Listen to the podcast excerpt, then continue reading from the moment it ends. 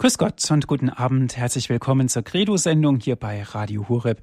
Ich bin Andreas Martin. Schön, dass Sie jetzt wieder mit dabei sind. Unsere Freunde von Radio Maria haben jetzt auch eingeschaltet. Herzlich willkommen. Heute geht es um Tugenden, Tugenden als Lebenskraft, so haben wir die Sendereihe genannt mit Professor Balkenohl. Liebe Zuhörer, heute geht es um die Kardinaltugend, die Tapferkeit. Tapferkeit gegen Furchtsamkeit und Ohnmacht. Wie oft haben wir schon gesagt bekommen, Mensch, seid tapfer und seid tapfer und dann wird das schon und so weiter. Und eigentlich steckt da auch eine ganze Menge Mut in dem Wort Tapferkeit. Wie aber aus der Tapferkeit eine Tugend wird, darüber sprechen wir jetzt mit Herrn Professor Balkenohl. Er ist uns aus Osnabrück zugeschaltet. Ich darf Sie ganz herzlich begrüßen. Einen schönen guten Abend, Herr Martin. Schönen guten Abend, liebe Zuhörer. Ich darf Ihnen Herrn Professor Balkenohl vorstellen. Er ist geboren 1936 in Arnsberg.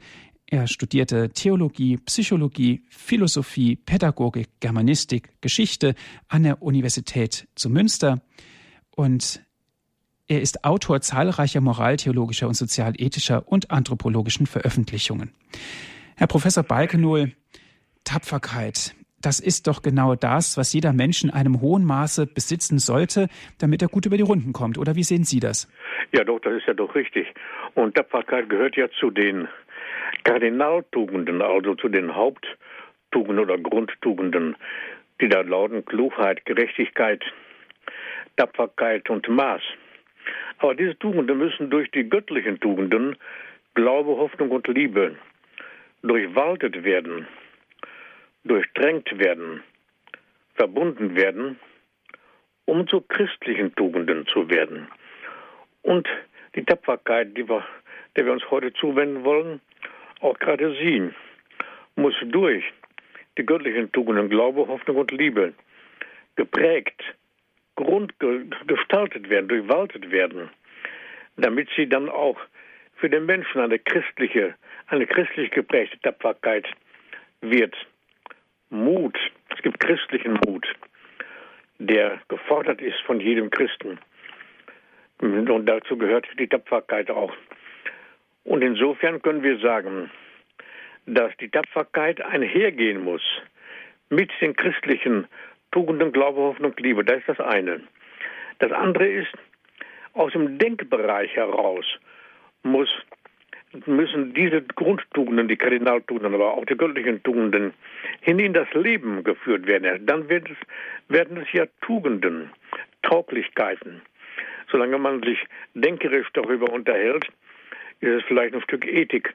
Aber sonst, es muss zur Tugend des Menschen, das heißt zur Tauglichkeit werden. Herr Professor, es muss zur Tauglichkeit werden, es muss zur Tugend werden. Aber Tapferkeit kann man ja in, in beiderlei Hinsicht sehen. Erstens, wenn wir den Kindern sagen, sei tapfer, damit dir das gut gelingt, aber auch aus unserem eigenen Denken heraus. Wie ist denn da der Zusammenhang zu sehen? Ja, sicherlich. Und auf der einen Seite ist es ja so, dass die Tapferkeit etwas, etwas Äußerliches ist. Also, also, wenn einer tapfer sich, sich verhält, sei tapfer, dieses Wort, was Sie da genannt haben. Also einmal an der Seite, die sichtbar hervortritt. Aber es gibt auch eine andere Seite, die eher verborgen ist. Wer darauf gekommen ist und das bereits dargelegt hat, das war, Sie werden staunen, Aristoteles. Er sah in dieser Kardinaltugend bereits diese beiden Aspekte, nämlich zu leiden und zu handeln. Und es wörtlich Aristoteles, wie es sich gebührt und wie es die Vernunft vorschreibt. Und das sogar angesichts des, angesichts des Todes. Also nicht nur eine äußere Seite sei tapfer, sondern auch eine innere Bereitschaft. Auch das gehört zur Tapferkeit. Die eher äußere Seite kommt zum Beispiel zur Geltung bei der Verleihung einer Tapferkeitsmedaille. Also eine für besondere Tapferkeit und vor dem Feind verliehene Ehrenmedaille Auszeichnung. Im militärischen Bereich, da gab es Tapferkeitsmedaillen, vielleicht heute immer noch. Die innere Wirklichkeit dieser Kardinaltugend, also einer Haupttugend, ist eher als innere Haltung zu umschreiben, als ein durch Selbstüberwindung und Einsicht erlangter Habitus, möchte ich sagen, eine Haltung, ein inneres Gepräge ist gemeint, welches auch mit Mut einhergeht. Mut aber gehört der Innerlichkeit des Menschen an. Wir sprechen auch von Gemüt. Gemüt ist der Inbegriff des Mutes. Wir sprechen von Wagemut, Großmut, Gewissen und Gemüt macht die eigentliche Mitte des Menschen aus. Sehr tief, die tiefe Mitte, die, die, die Tiefe des Menschen. Und schon in der Antike sah man diese vier Kardinaltugenden zusammen. Nämlich, ich sage es noch einmal, Klugheit, Gerechtigkeit, Tapferkeit und Maß. Über Klugheit und Gerechtigkeit hatten wir gesprochen. Heute lenken wir unseren Blick auf die Tapferkeit, beim nächsten Mal auf das Maß, auf das Maß halten. Die Tugenden ergänzen und beeinflussen sich gegenseitig. Mhm. Sie beeinflussen sich gegenseitig, sind in keinster Weise auch voneinander zu trennen und vor allen Dingen das, was Sie auch in den letzten Sendungen immer wieder betont haben, Herr Professor Balkenull, die Tugenden sind von Natur aus, um es jetzt mal so auszudrücken, in uns Menschen eingepflanzt, und zwar von Gott. Genau, genau die, die, von Natur aus sind schon diese vier Kardinaltugenden im Menschen eingepflanzt.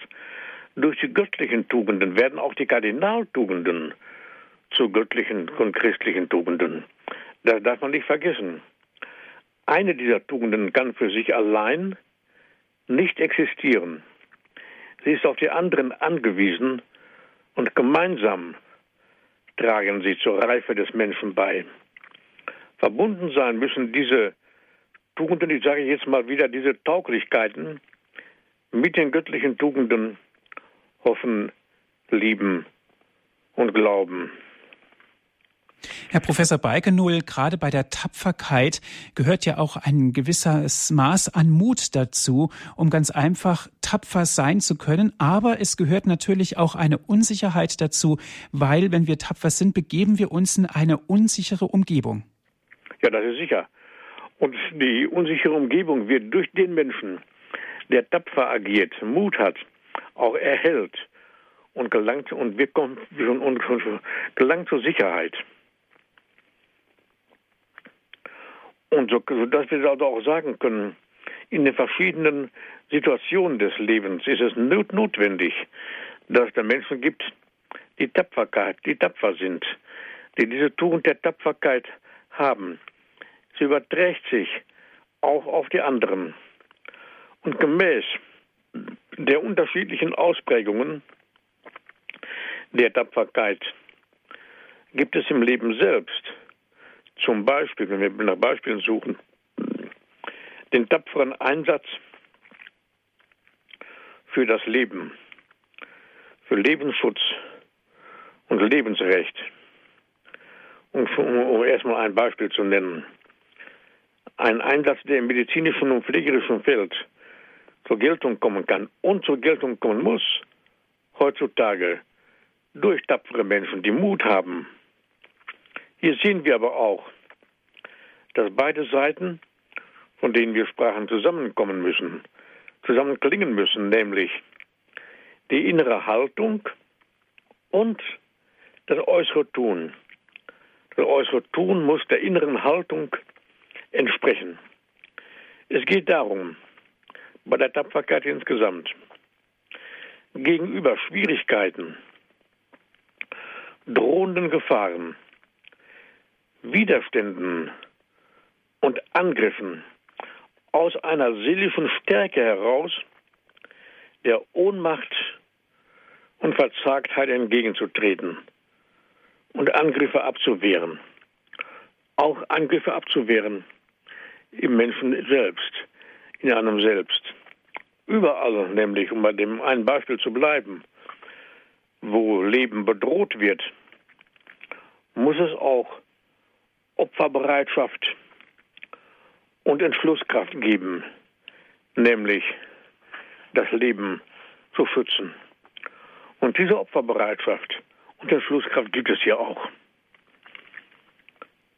Und Tapferkeit enthält insofern auch Opferbereitschaft und Verzicht,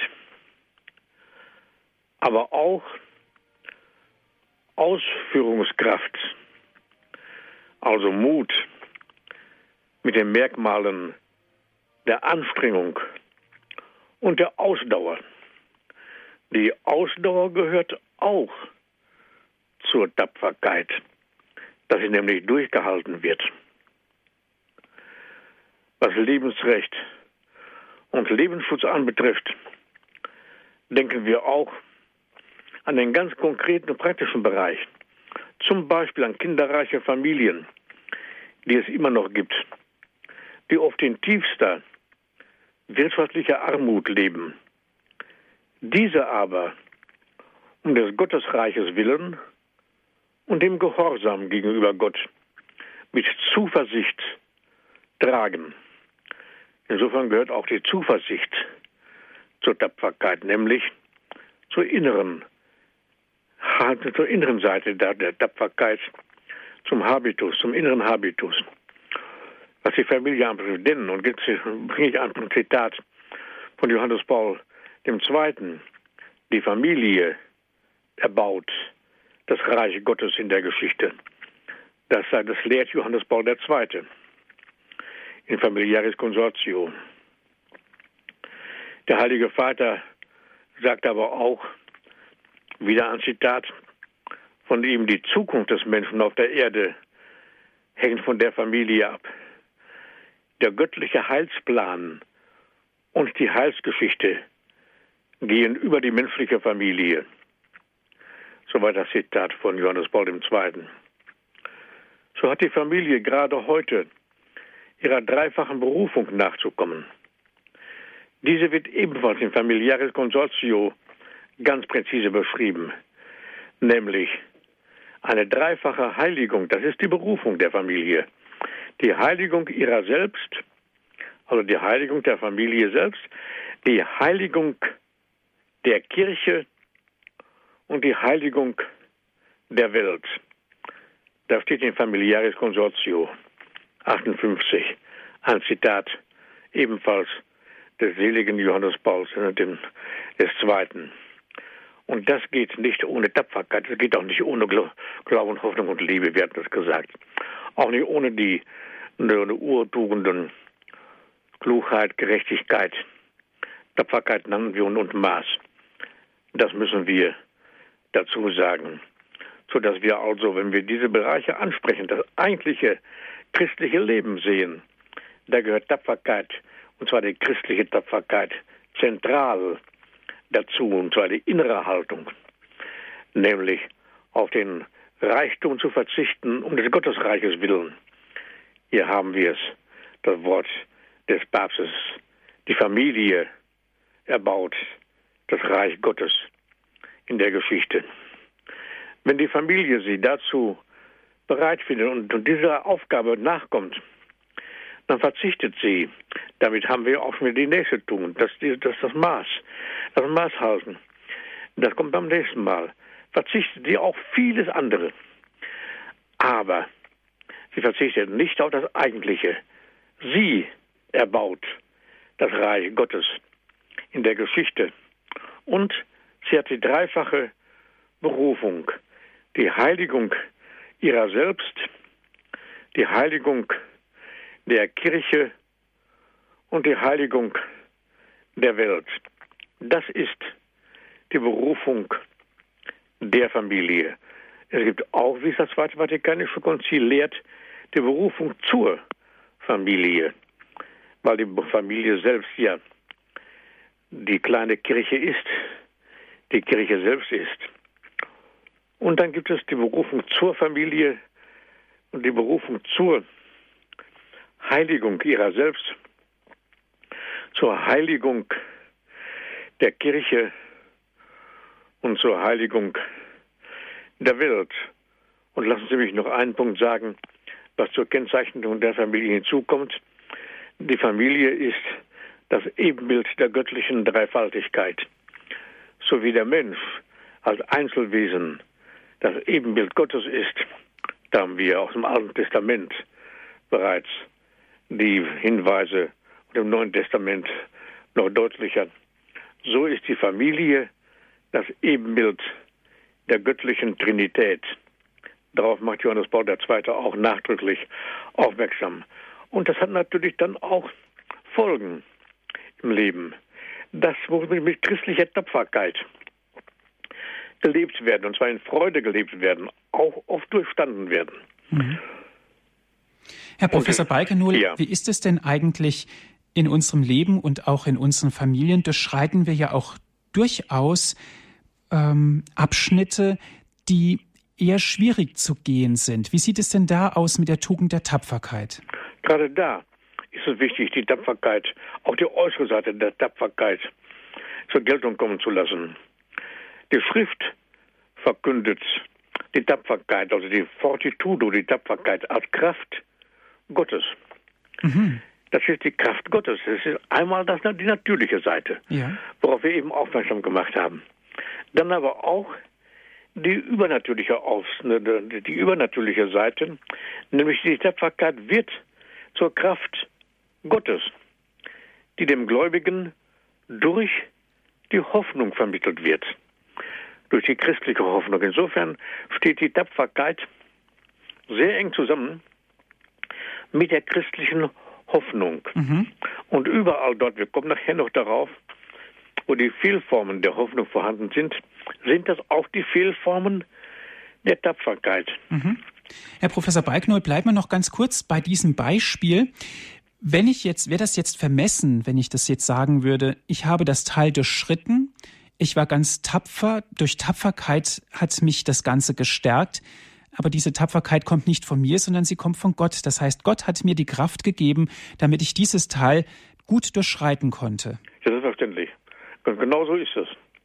Und diese in der Tapferkeit entsprechende Haltung offenbart sich ja dadurch, dass trotz der menschlichen Schwäche, da müssen wir ja dabei sagen, wir überwinden ja nicht die menschliche Schwäche gänzlich, die bleibt ja, dass trotz der menschlichen Schwäche die Kraft Christi und des Heiligen Geistes gegenüber den Schwierigkeiten und der Bedrohungen obsiegt. Das ist ganz wichtig. Und dazu gehört, sage ich jetzt einmal, die christliche Tugend der Tapferkeit, obwohl sie eine Kardinaltugend, also Haupttugend ist, die wir in der Antike schon kannten. So können wir doch jetzt sagen, wenn wir sehen, dass die Tapferkeit durch die Kraft Gottes die zur, zur eigentlichen Tugend, zur theologischen, ebenfalls zur theologischen Tugend wird. Für Glaube, Hoffnung und Liebe, weil Glaube, Hoffnung und Liebe hier sich einsenken in die Tugend der Tapferkeit. Dann können wir auch sagen, dass trotz der menschlichen Schwäche die Kraft Christi jetzt hier die tapfere Haltung und des Heiligen Geistes gegenüber den Schwierigkeiten und der Bedrohungen im Leben obsiegt. Liebe Zuhörer, Sie hören die Sendung Credo hier bei Radio Horeb.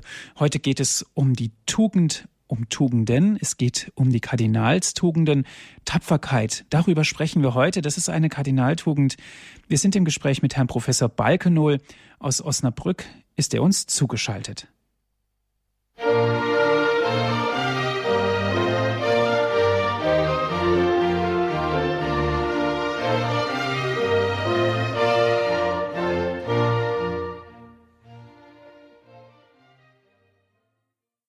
Herzlich willkommen zur Sendung Credo hier bei Radio Horeb. Heute, liebe Zuhörer, sprechen wir über die Kardinaltugend, die Tapferkeit. Wir sind im Gespräch mit Herrn Professor Balkenohl.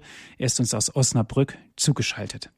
Herr Professor, wir sind vorhin auf die Familie eingegangen, haben ja. uns überlegt, dass also wir auch das ist ganz normal, auch manchmal einen dunklen Tag erleben in der Familie und dass wir ihn tapfer bestehen müssen, aber dass diese Tapferkeit nicht aus Menschenhand gemacht worden ist, sondern dass das ein Werk Gottes ist. Selbstverständlich. So wie die Familie das Ebenbild der göttlichen Trinität selbst ist, so verleiht Gott auch den Familien diese christliche Tugend der Tapferkeit, nämlich auch durch Dunkelheiten des Lebens durch, durchzugehen, durchzuschreiten und sie eben im Geiste der christlichen Tapferkeit mit der Kraft Christi und des Heiligen Geistes zu durchschreiten und ins Licht hinzuführen, standzuhalten.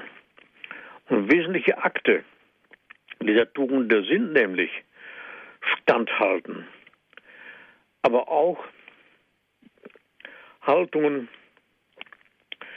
des Vertrauens sowie der Großzügigkeit der Familienmitglieder untereinander.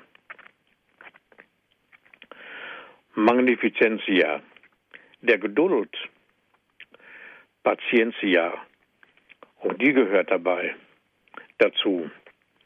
Auch die Beharrlichkeit. Das alles wird durch die christliche Tugend der Tapferkeit, durch Einwirkung der Tugend Glaube, Hoffnung und Liebe, die ja den Menschen eingegossen sind, von Gott selbst, geschenkt, damit sie in den konkreten Situationen des Lebens bestehen können. Und die Tapferkeit ist insofern eine christliche Tugend, wenn sie auf Gottes Kraft vertraut, die Schwierigkeiten und Widrigkeiten, auch der Gefahren, vor allem aber auch Krankheit, Leid, Sterben und Tod, alles Bereiche, die in der Familie durchlebt und durchlitten werden, in der Nachfolge Christi aus Gottes Hand anzunehmen. Da haben wir die innere Seite der Tapferkeit. Gerade in diesem Bereich kommt diese innere Seite zur Geltung. Ja, die Verinnerlichung alles dessen, was aus der Kraft Gottes in den Dunkelheiten des Lebens ertragen werden soll und ertragen werden kann. Und hier haben wir ja auch die Hinweise aus der Heiligen Schrift. Wenn der Völkerapostel Paulus die Worte spricht, nicht mehr ich lebe, sondern Christus lebt in mir. Im Galaterbrief haben wir das 2.19. Dann macht er eine zentrale Aussage über die wirkliche Präsenz Jesu Christi im Christen. Nicht mehr ich lebe, sondern Christus lebt in mir. Und er sagt ja dieses Wort im Galaterbrief auf die Gemeinde hin. Er sagt ja nicht nur eine Befindlichkeit seiner selbst, sondern er sagt eine Wirklichkeit den Christen. Wenn die Christen sich schon früh als solche benannten, also Christen, dass sie sagten, wir sind Christen und sie wurden als Christen bezeichnet. Der Christ sich also als Christus bezeichnete, dann tat er seine Überzeugung kund, dass er nicht nur im Namen Christi wirkte, also ganz nah bei Christus war, sondern dass darüber hinaus Christus selbst weiterwirkte im liebenden Umgang etwa mit den Kranken, den Armen, den Hilflosen, den Mittellosen, den Bedrängten, den Verzweifelten, den Missbrauchten und den Misshandelten. Durch die tapfere Haltung, da haben wir wieder die innere Seite der Tapferkeit, durch die tapfere Haltung und durch, die, durch das äußere Tun der Tapferkeit strahlt und wirkt Christus selbst in die Welt hinein. Die Freude an Gott und die Freude am Nächsten verschmelzen zur Einheit. Die Liebe Gottes manifestiert sich insofern durch den Christen. Das wäre also die christliche Sicht der Tapferkeit in wenigen Worten ausgesagt. Und wir müssen hinzufügen, dass das Feld des menschlichen Leidens weitaus mannigfacher ist als das körperliche Leiden. Es gibt einen Schmerz der Seele, ein moralisches Leiden, wie Johannes Paul II. genannt hat. Es handelt sich um einen Schmerz geistiger, seelischer Art, um Situationen also, die ebenfalls vom Leiden gekennzeichnet sind. Zum Beispiel der Tod eigener Kinder, auch sonst anderer enger Angehöriger, auch Kinderlosigkeit, Feindseligkeit der Umwelt, auch Gewissensbisse, die den Menschen oft ein Leben lang nicht zur Ruhe kommen lassen. Dann Einsamkeit und Verlassenheit, auch Untreue und Undankbarkeit. Heute auch in zunehmendem Maße Feindschaft gegen die Menschen, Mobbing zum Beispiel, dass Menschen einfach weggeschoben, weggestoßen, entfernt, entsorgt werden. Solche Arten des Unglücks sind mit Leiden verbunden, die oftmals dem körperlichen Leiden an Heftigkeit nicht nachstehen. Paulus aber zieht die ganze Welt des menschlichen Leidens in seine Christologie ein.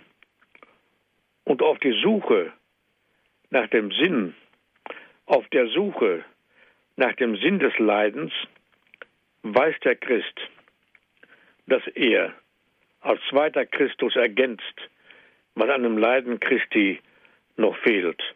Ergänzt, was an dem Leiden Christi noch fehlt. Ebenfalls ein Wort des Völkerapostels Paulus. Insofern gibt er einen Sinn des christlichen Leidens, welches natürlich mit der christlichen Tapferkeit bestanden werden muss und hinübergeführt werden muss, weil der Christ ja das Leiden Christi miterlebt.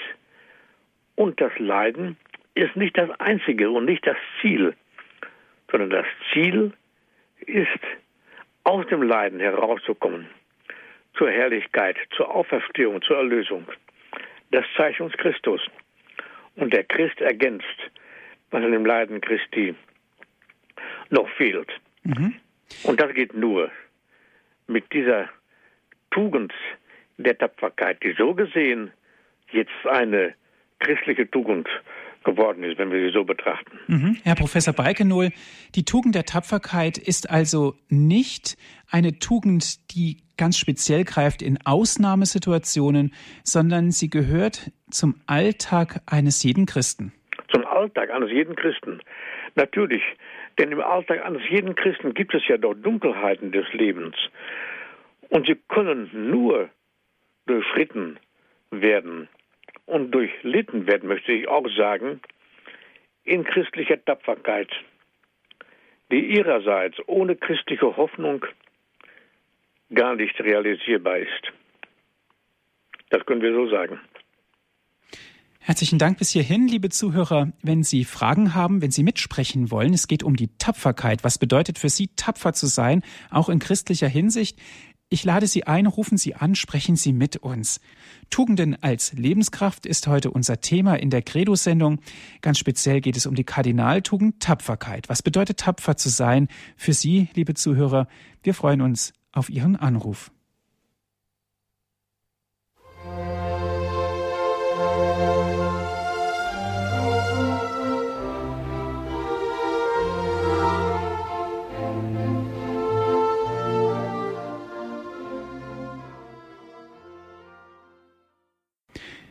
Sie haben eingeschaltet in der Credo-Sendung hier bei Radio Horeb. Liebe Zuhörer, heute geht es um Tapferkeit im geistlichen, im christlichen Sinne. Es geht um die Kardinaltugend der Tapferkeit. Und wenn Sie mitsprechen wollen, ich lade Sie ein, rufen Sie an. Herr Professor Balkenohl, eine Hörerin hat jetzt leider gerade im Moment aufgelegt, aber sie hat mir gesagt, sie rief an aus Köln. Tapferkeit bedeutet für sie, den Blick auf Jesus nicht zu verlieren.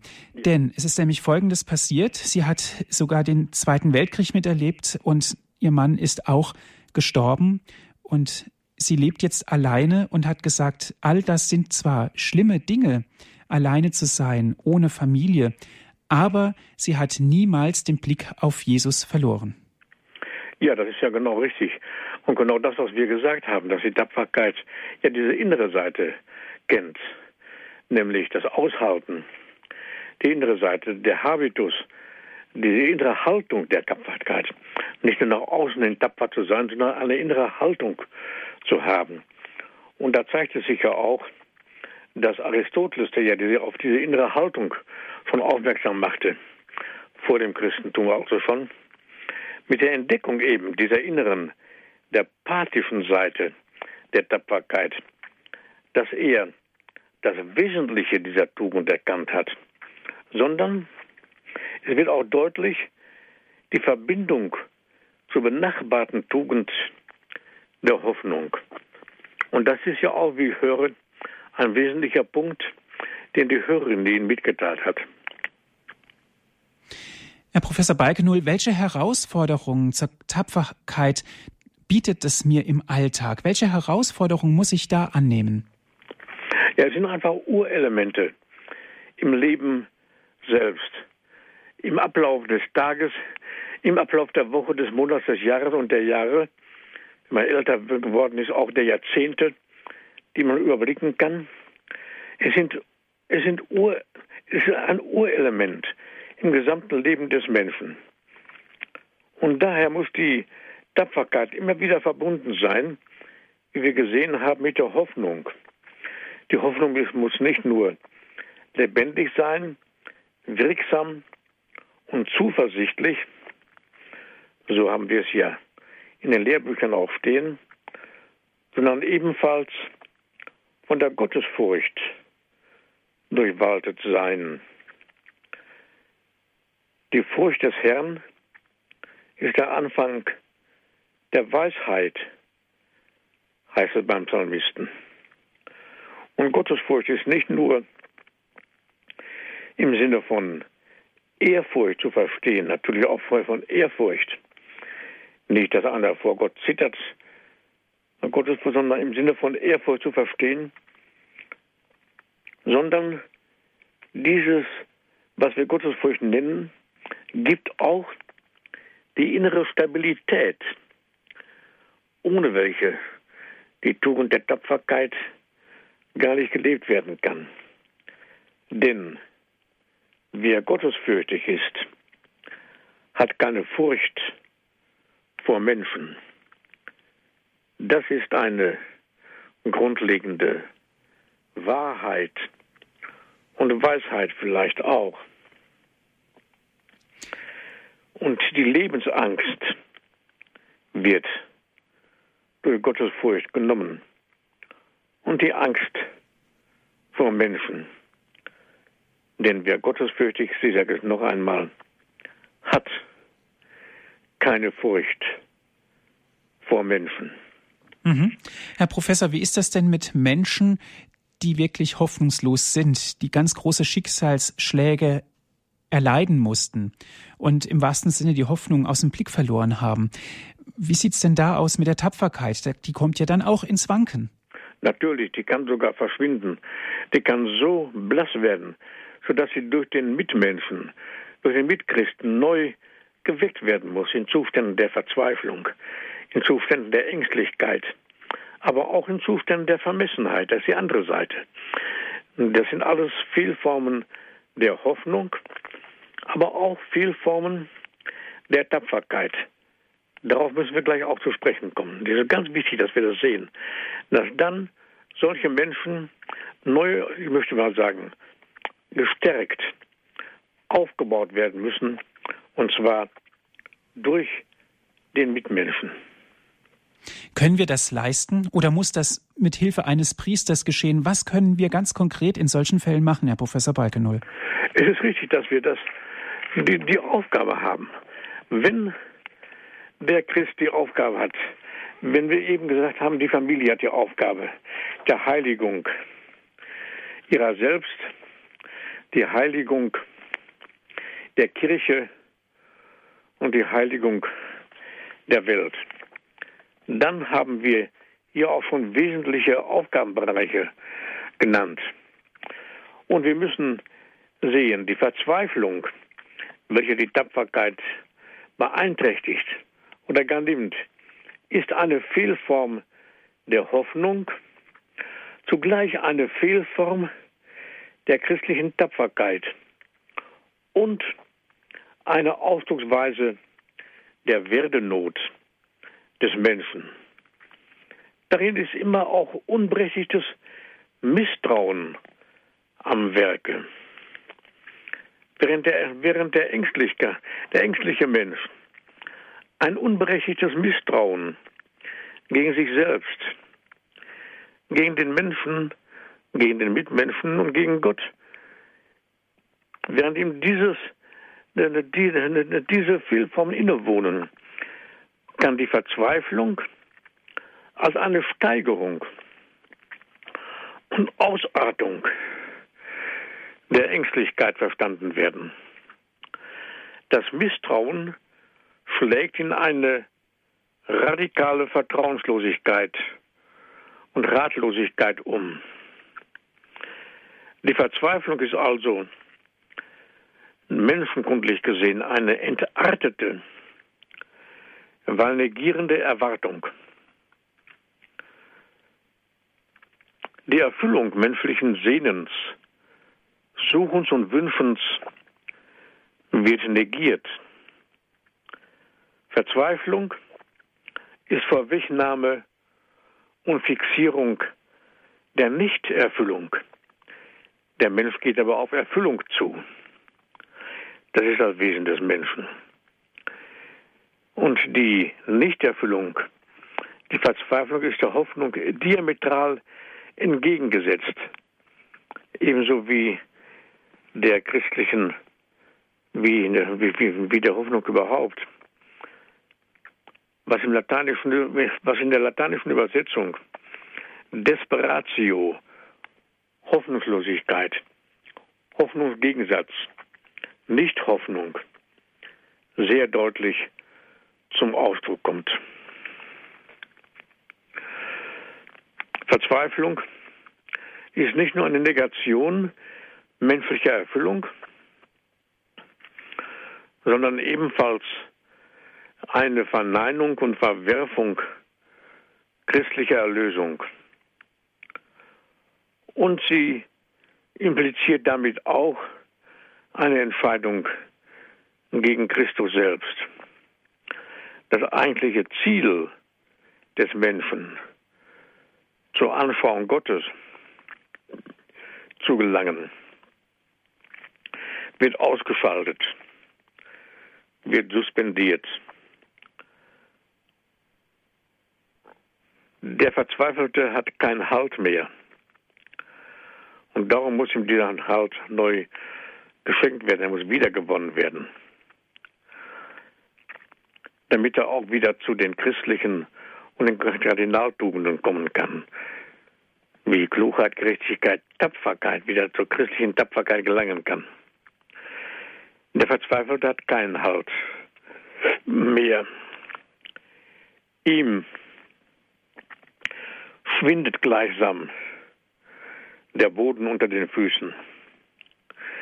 Er hat einen äußersten Zustand der Dunkelheit, im Lebensprozess erreicht, der mit Ratlosigkeit und Hilflosigkeit einhergeht.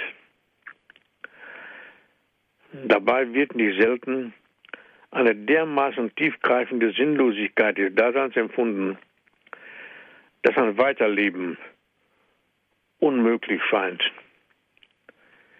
Diese scheinbare Sinnlosigkeit aller Lebensvollzüge ist das Niederdrückendste im Zustand der Verzweiflung. Und die Tapferkeit kann in solchem Zustand ja wohl auch kaum noch gelebt werden. Wenn man mit solchen Menschen spricht, die eben diese scheinbare Sinnlosigkeit aller Lebensvollzüge erblicken und denen der Sinn, die Helligkeit des Lebens abhandengekommen ist, dann sieht man, wie sehr diese Menschen auf die Hilfe eines jeden Mitchristen angewiesen sind. Und im Grunde, wenn wir noch tiefer schauen, was mit solchen Menschen sich ereignet, was mit ihnen los ist, im Grunde ist die Verzweiflung verbunden mit dem Gefühl der absoluten Einsamkeit, des nicht mehr Bezogenseins auf ein personales Du, auf einen Mitmenschen. In diesem Sinne weist Verzweiflung auch unterschiedliche Grade und Nuancierungen auf, nämlich insofern, als die seelische Verbindung zu sich selbst, zum mitmenschlichen Du und das Folge davon auch zu Gott beeinträchtigt ist bzw. aufgehoben wird. Der Grad des Kontaktverlustes macht den Grad der Verzweiflung aus. Die Einsamkeit des heute lebenden Menschen bei allen möglichen Scheinkontakten im rationalistischen Massendasein ist das eigentliche Grundproblem und zugleich die gefährlichste Situation in unserer isolierenden Zeit. In einer solchen Zeit leben wir nämlich. Bei Massen, bei, bei, bei Scheinkontakten, massenhaften Scheinkontakten. Betroffen sind aber nicht nur ältere Menschen, die aus dem Berufsleben aufscheiden, sondern heute schon Kinder und Jugendliche, deren eigentliches Problem, deren eigentliche Problematik häufig darin liegt, dass sie nicht in, dass sie nicht so sehr an äußeren Gebrechen oder an ebenfalls äußerlichen Einschränkungen leiden, sondern an dem Sinnverlust des Daseins schlechthin. Es muss zugegeben werden, dass dieses Phänomen ein Phänomen der Einsamkeit ist, also ebenfalls ein Kommunikationsproblem und in besonderer Weise auf Ursprungsfamilie und Elternehe verweisen kann, nicht unbedingt verweisen muss, wo menschliche Begegnungen und Beziehungen ja wohl ihre Anfänge haben. Diese Ursprünge sind auch zu beachten, wenn Sucht und andere Probleme auftauchen, die im Grunde Vereinsamungsprobleme des heute lebenden Menschen sind. Dem zweifelnden Menschen ist vieles fraglich geworden und der Ängstliche wird zeitweilig von Furcht und Angst überflutet. Beide aber suchen und fragen noch aus einem Grundbestand von Urvertrauen heraus. Der Sinnverlust ist noch nicht vollständig eingetreten. In der Verzweiflung dagegen sind selbst die letzten Rudimente des, des zweifelnden Fragens, Suchens und Forschens geschwunden. Sicherlich kann ein solcher äußerster, äußerster Zustand totaler Sinn- und Wertverlustes nur als krankhaft bezeichnet werden. Bevor es jedoch zu einer solchen Blockade der personalen Kontakte kommt,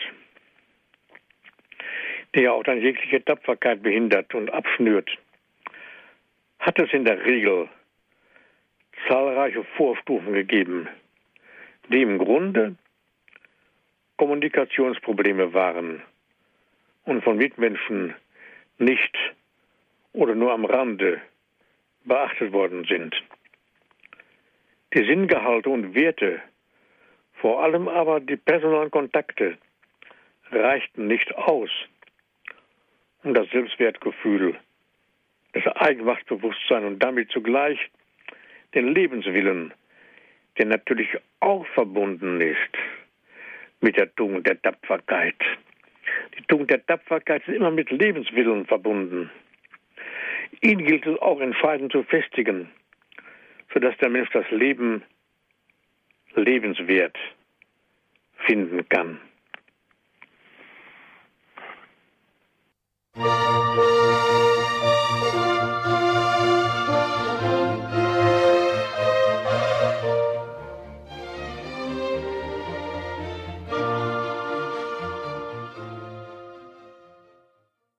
Sie hören die Credo-Sendung hier bei Radio Horeb. Heute geht es um die Tapferkeit. Wir sind im Gespräch mit Herrn Professor Balkenull aus Osnabrück, ist er uns zugeschaltet. Herr Professor Balkenull, die Tapferkeit in der Familie, um es nochmal klar herauszustellen, bedeutet präsent zu sein, im Alltag vor allen Dingen alles auch mit Gottes Hilfe und durch Gottes Wirken vollziehen zu lassen. Wie sieht es denn ganz konkret aus mit dem Umgang mit den Kranken und Armen und den hilfebedürftigen Menschen? Ja, es ist ja so in den Erscheinungsformen der Verzweiflung, was ja das Gegenteil der Tapferkeit ist, auch das Gegenteil der Hoffnung. In diesen Erscheinungsformen wird eine verborgene Intention zeichenhaft dargelegt. Das ist die kommunikative und zugleich finale Seite der Verzweiflung, nämlich, dass sie immer noch auf Sicherstellung der Person, auf Rettung der Person ausgerichtet ist dass der Mensch also unbewusst auf der Suche ist nach einem Menschen, der ihn in seiner seelischen, in seiner seelisch desolaten Situation versteht und aus dem Zwinger herausholt. Darum nämlich setzt das Unbewusste die Zeichen der Verzweiflung wie Kommunikationsnot, extreme Depression oder auch die leiblichen Erscheinungsformen, damit für den Sehenden die Aufmerksamkeit erregt wird und helfende Bemühung möglich wird, die nur mit Kontaktstärkung beginnen kann. Nur wenn dem Verzweifelten oder dem Schwankenden unbegrenztes und vorbehaltloses Vertrauen entgegengebracht wird, dann wird sich der Haltlose wieder aufrichten können und wieder Vertrauen gewinnen können, nämlich zu sich selbst, zum Mitmenschen.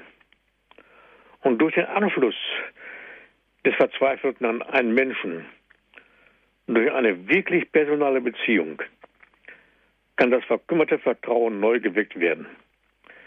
Wenn es auf diesem Wege zu einem normalen Kontakt zum mitmenschlichen Du kommt, zu dem der Verzweifelte innerlich ausschauen kann, dann kann er auch wieder für das Wirken Gottes zugänglich gemacht werden. Auch diese Zusammenhänge, liebe Zuhörerinnen und Zuhörer, haben in Zukunft Erziehung und Seelsorge, aber auch ärztliche Sorge um den Menschen in Zukunft als eigentliche Aufgabe verstärkt Obacht zu geben. Obacht zu geben natürlich auf andere, auf unsere Mitmenschen, Herr Professor Balkenohl. Die Tapferkeit, das haben wir jetzt erfahren, ist also nicht unbedingt von Menschenhand gemacht, sondern es ist ein Dazutun von Gott. Ja, natürlich. Und darum, und das sind darum auch weniger theoretische Aspekte, sondern aus dieser Wirklichkeit ergeben sich Anhaltspunkte für die menschenkundige Bemühung. Das ist ja wichtig. Der Mensch ist ja der Mandator Gottes. Er bringt ja den Menschen auch die Barmherzigkeit Gottes nahe. Die Barmherzigkeit Gottes gegenüber dem Menschen zeigt sich auch gerade dadurch, dass der Mensch die Barmherzigkeit übt, also die eigentliche Wesens, das eigentliche Wesensmerkmal Gottes den Menschen nahebringt und den Menschen durch das Miteinander verkündet. Nicht nur verkündet, sondern lebt. Gut, herzlichen Dank, Herr Professor Balkenull, bis hierhin. Dankeschön, dass Sie sich die Zeit genommen haben, heute Abend hier in unserer Sendung Credo über das Thema der Tapferkeit mit uns zu sprechen. Ich bedanke mich meinerseits. Dankeschön auch an Sie, liebe Zuhörer, dass Sie mit dabei waren. Gerne gibt es die Sendung auch zum Nachhören auf CD. Rufen Sie an unseren CD-Dienst 08323 9675 120. Wenn Sie von außerhalb Deutschlands anrufen 0049 89 Entschuldigung 0049 8323 9675 120 www.hore.org ist unsere Internetadresse. Dort gibt es auch die Sendung zum Herunterladen auf den Computer. www.hore.org. Ich darf mich von Ihnen verabschieden, wünsche Ihnen alles Gute und gottesreichen Segen. Auf Wiederhören sagt Andreas Martin.